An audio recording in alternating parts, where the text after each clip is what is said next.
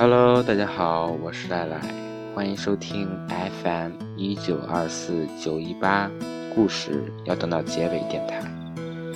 今天要为大家带来的故事叫做《愿我们在彼此看不到的岁月里熠熠生辉》。故事选自鲁思浩的《离开前，请叫醒我》。该继续往前走，为什么人要这么的脆弱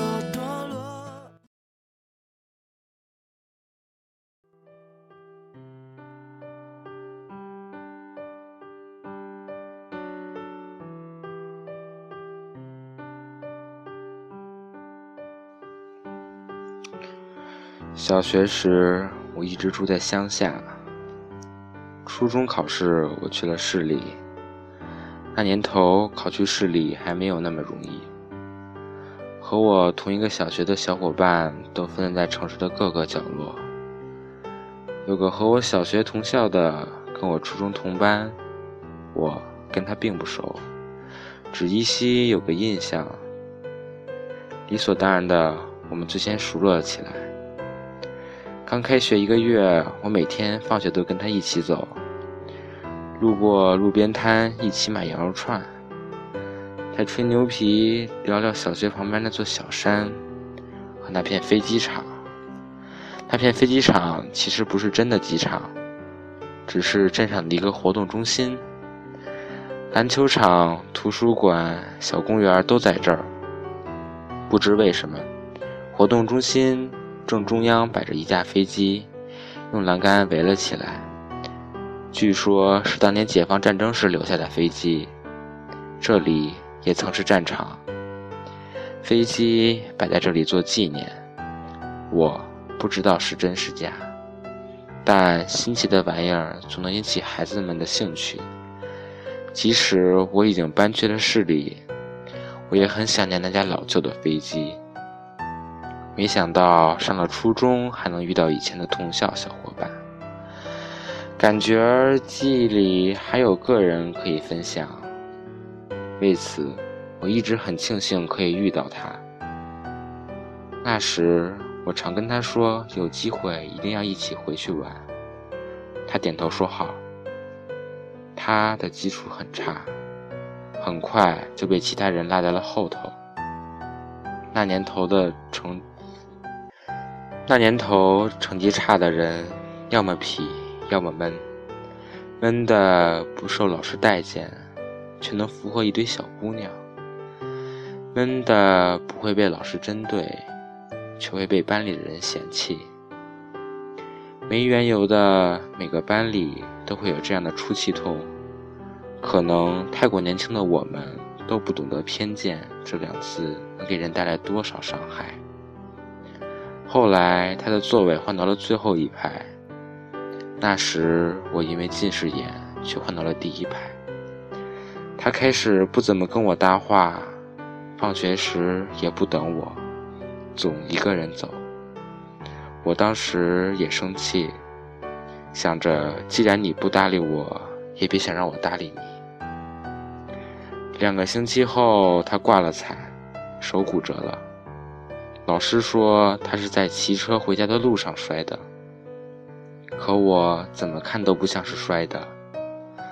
早读课后，我想过去问问他是怎么回事，转头看到他坐在自己的座位上低着头。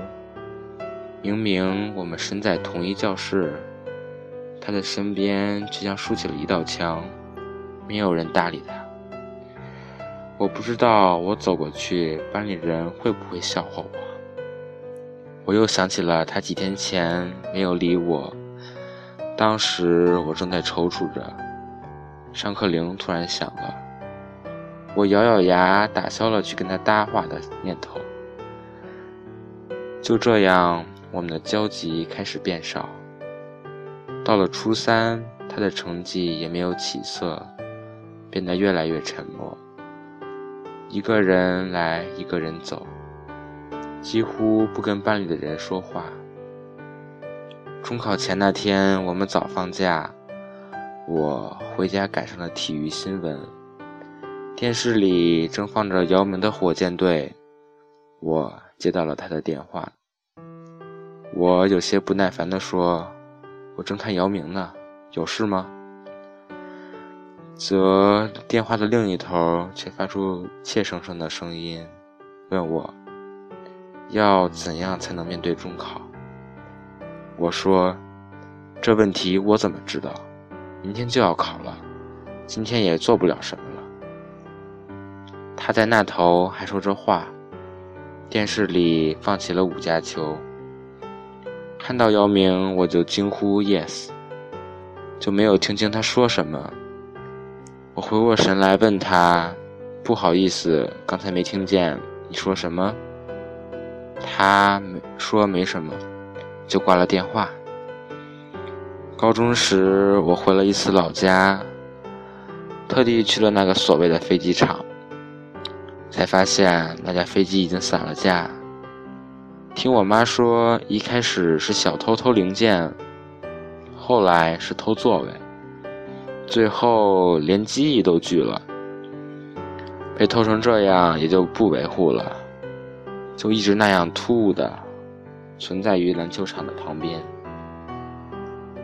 我想着那天他或许说的是有机会再回来玩，也许不是，但我想到他还有什么好，但我想不到他。但我想不到他还有什么话好跟我说的。最后他跟我失去联系，我居然也找不到去联系他的理由。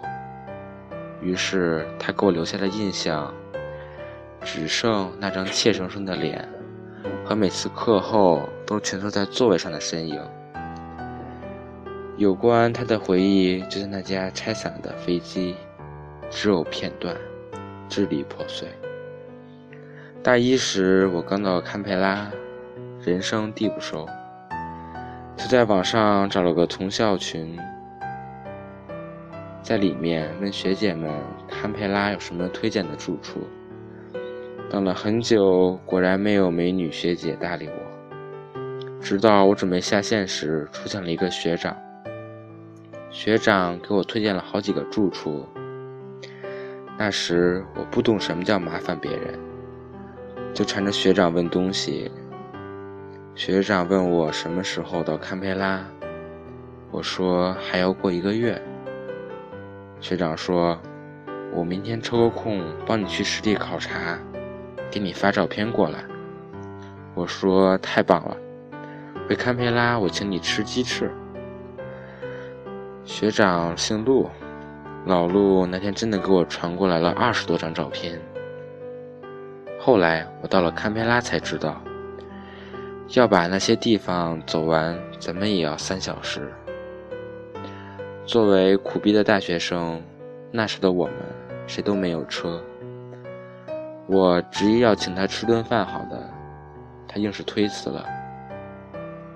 后来老陆就成了我在堪培拉最好的朋友，他住的离学校近，有时候通宵赶作业。我们都往他家里赶。一般作业组都是要有四个人，于是我们四个每次做完作业，都会在大家打会儿牌。我也是在那会儿学会了一种很好玩的牌，叫掼蛋。掼蛋需要两个人一组，每次我都和老陆一组，每次都被他扯了后腿。那时临近期末，老陆一咬牙，我要闭关一个月，一个月后考完我再出关，到时候我们杀个通宵。老陆考完就毕业了，要走时我们送他，打了一晚上的掼蛋。一早把老陆送到机场，快到机场时，我们拿出一壶酒。说要走，先干了这杯。老陆说：“你他妈的还让我飞吗？”我说：“就喝一口。你既不开飞机，也不打飞机，有什么好怕的？”老陆跟我们干了那杯酒，在机场跟我们告了别。之后那年，我们自己忙着毕业，就很少跟老陆聊天。本来约好回国后见，可不知怎么，可不知怎么再也没有见成。还好我们一起打的最后一局掼蛋赢了。说起来，跟去我失联的远不止他们。以前说好一起看世界杯的哥们儿，以前每天蹲图书馆时总是同一个时间出现同一个地点的姑娘。熬夜通宵一起买红牛的元祖，有阵每天早上都给我打电话过来叫我起床的姑娘，居然都跟我失去了联系。两年前我离开堪培拉时，曾经跟一个姑娘约好要相互寄明信片，回国后我到处跑，居然把这件事忘了。二零一四年六月。我妈给我发微信说收到了一张寄给我的明信片，我一看字迹，没想到她居然还记得。我看了一眼邮戳，不是奥地利亚的。我想照着原地址寄回去，才发现明信片上没有留下她的地址。很多画面在我的脑海中定格，变成黑白电影。我不记得那些画面是什么颜色，有时我能很清晰地想起一段片段，有时我又会突然想不起他们长什么样子。慢慢的，我也很少想这些了。今天我看了《速度与激情》，是的，看得有些晚。关于电影，我有千万句想说的。想说，曾经和基友在夜里把电影看了一遍又一遍，也想那样炫酷的开车。可最让我感触的，还是结尾曲响起的时候，See you again。人到了二十多岁，生命就开始不断的做减法。有时他会用这么残酷的方式提醒你，要学会珍惜。有时他也会让你后知后觉，原来你已经和某些人见过最后一面了，而有些人是你自己把他弄丢的。想说的对不起，想说的谢谢，都来不及，也没有办法再说了。这些年，我和曾经的挚友失去联系。也曾和偷偷喜欢的姑娘失去联系，曾经习以为常的东西被时间变成了奢侈品，比如常常聚会，比如有个午后的闲暇时光，比如能遇见一个让你全心全意付出的人，好像没有认真告别过，却又好像一直都在告别。我们总是毫无缘由地相信友情这东西可以打败时间，最后却又被时间打败。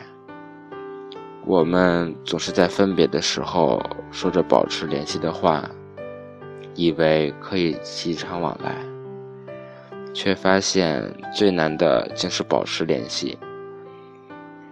离开太久的人，已经久到不知该怎么联系了。怕开口变成客套的寒颤，也不是多想念，就是希望每个失去联系的人都能过得好。如果有机会还能再见面，一起去喝一杯，一起去吹吹风，再聊聊这些当年的故事，我多么希望他日我提着老酒。你们还是我的老友，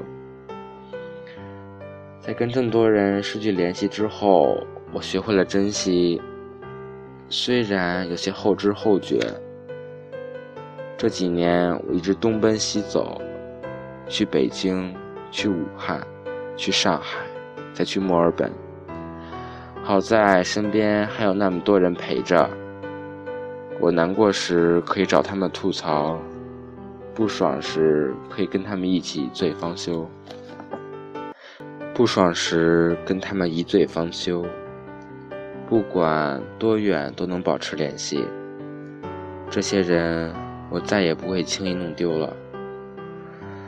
我感激每个在我生命里出现过的人，我知道他们都是我的一部分，让我变成了现在的自己。还陪伴在身边的，常来常往，保持联系。在路上走散的，原谅我，只能在心底和你说声再见。愿我们在彼此看不到的岁月里，熠熠生辉。